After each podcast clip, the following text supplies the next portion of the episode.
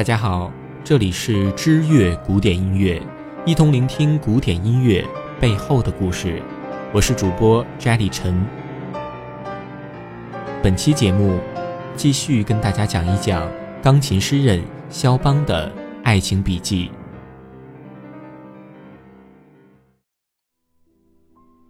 后来，肖邦把这位巴黎女孩提出了局。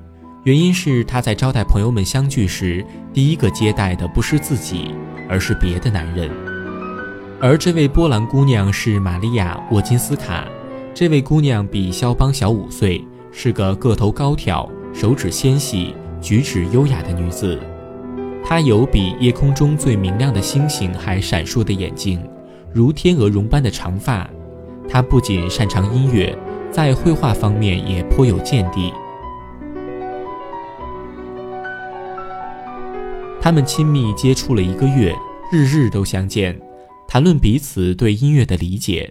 那时候，肖邦正准备发表降 A 大调第一号圆舞曲这部作品，后来从巴黎寄给了玛利亚小姐。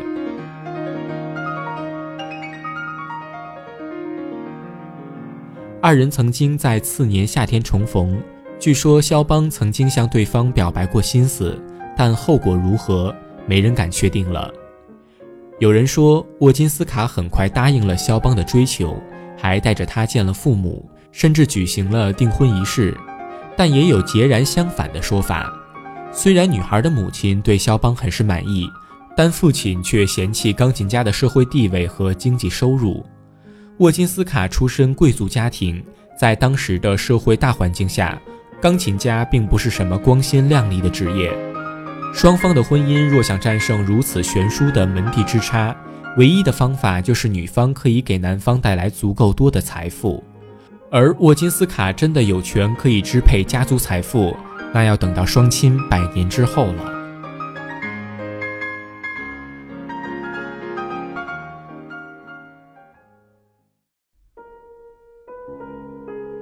他是不是真的爱过肖邦呢？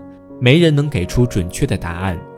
用“恋爱只有开始”这句话来形容二者的关系，倒也相当合适。一八三七年，她嫁作他人，夫君是菲特烈·史卡贝格。如果说是他背叛了二人的感情，他后来也确实受到了惩罚。没几年，他就不得不承受丧夫之痛。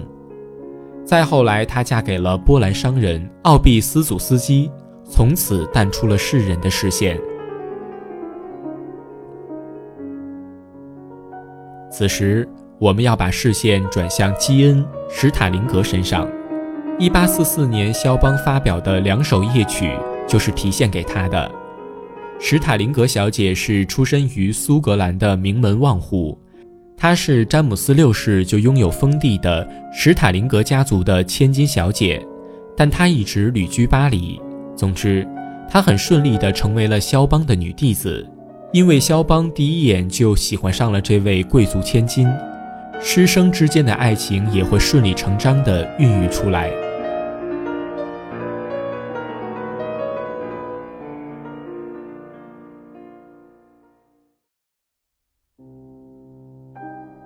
坊间开始传出他们要喜结连理的消息，但肖邦的态度却让所有人都始料未及。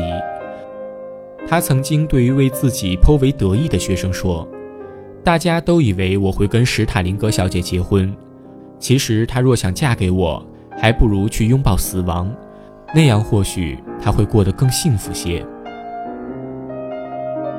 肖邦之所以会这么说，或许是因为此时他的肺病开始恶化了，但史塔林格似乎对肖邦有着更加意味深长的兴趣。送钱送物自不必说。当肖邦前往苏格兰，在爱丁堡演出时，一切的行程都是由他和妹妹进行操办，甚至还很热心地筹备起全部爱丁堡上流人士的聚会来欢迎自己的老师。但肖邦此时已经是风烛之年，自己的身体每况愈下，对这份热情真的是无福消受。他曾这样说。苏格兰的贵妇们对我真的是热情有加，可他们未免太过热情，我甚至都无法摆脱这种纠缠。若在这里多待上一天，恐怕我不是死掉，就会疯掉。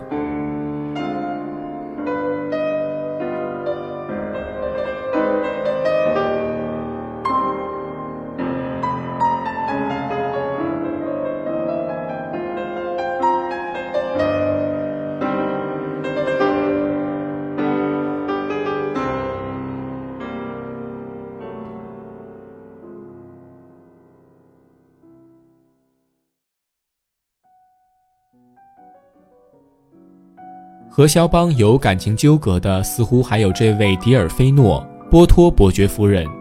她是在肖邦临终前为他歌唱的歌者。当然，他们彼此之间也许只是单纯的友谊，或者他只是肖邦的崇拜者。他们之间没有任何的书信来往，但他们都是波兰人，而且她还是个十足的美人。在肖邦去世十年后。当李斯特在罗斯柴尔德家族的聚会中看到他，还曾发出这样的感叹：他有一种难以言表的灵气，一切形容高贵典雅的修辞放在他身上都显得低俗。他是巴黎社交圈中最应该受到尊重的贵妇之一。达尔诺夫斯基伯爵曾经有过这样的详述：肖邦曾用琴声描绘过他的肖像，一次沙龙。肖邦先是帮他解下披肩，然后顺手将其放在琴键之上，示意仆人们把蜡烛熄灭。就这样，在黑暗中开始演奏钢琴。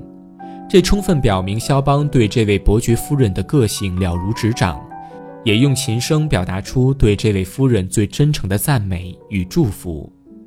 在场的所有人就像在用耳朵去见证一幅绝美的画卷如何孕育而生。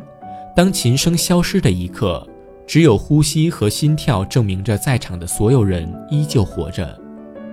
这就是肖邦，也是他对浪漫最好的阐述。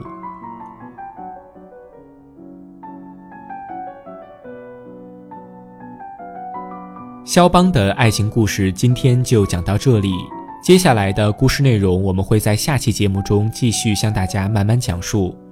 如果你也喜欢知乐古典音乐，请关注新浪微博“知乐古典音乐”，或者在微信公众号中搜索“知乐古典音乐”并添加，与我们在线交流即可。我是 Jelly 陈，感谢您的聆听，我们下期节目不见不散。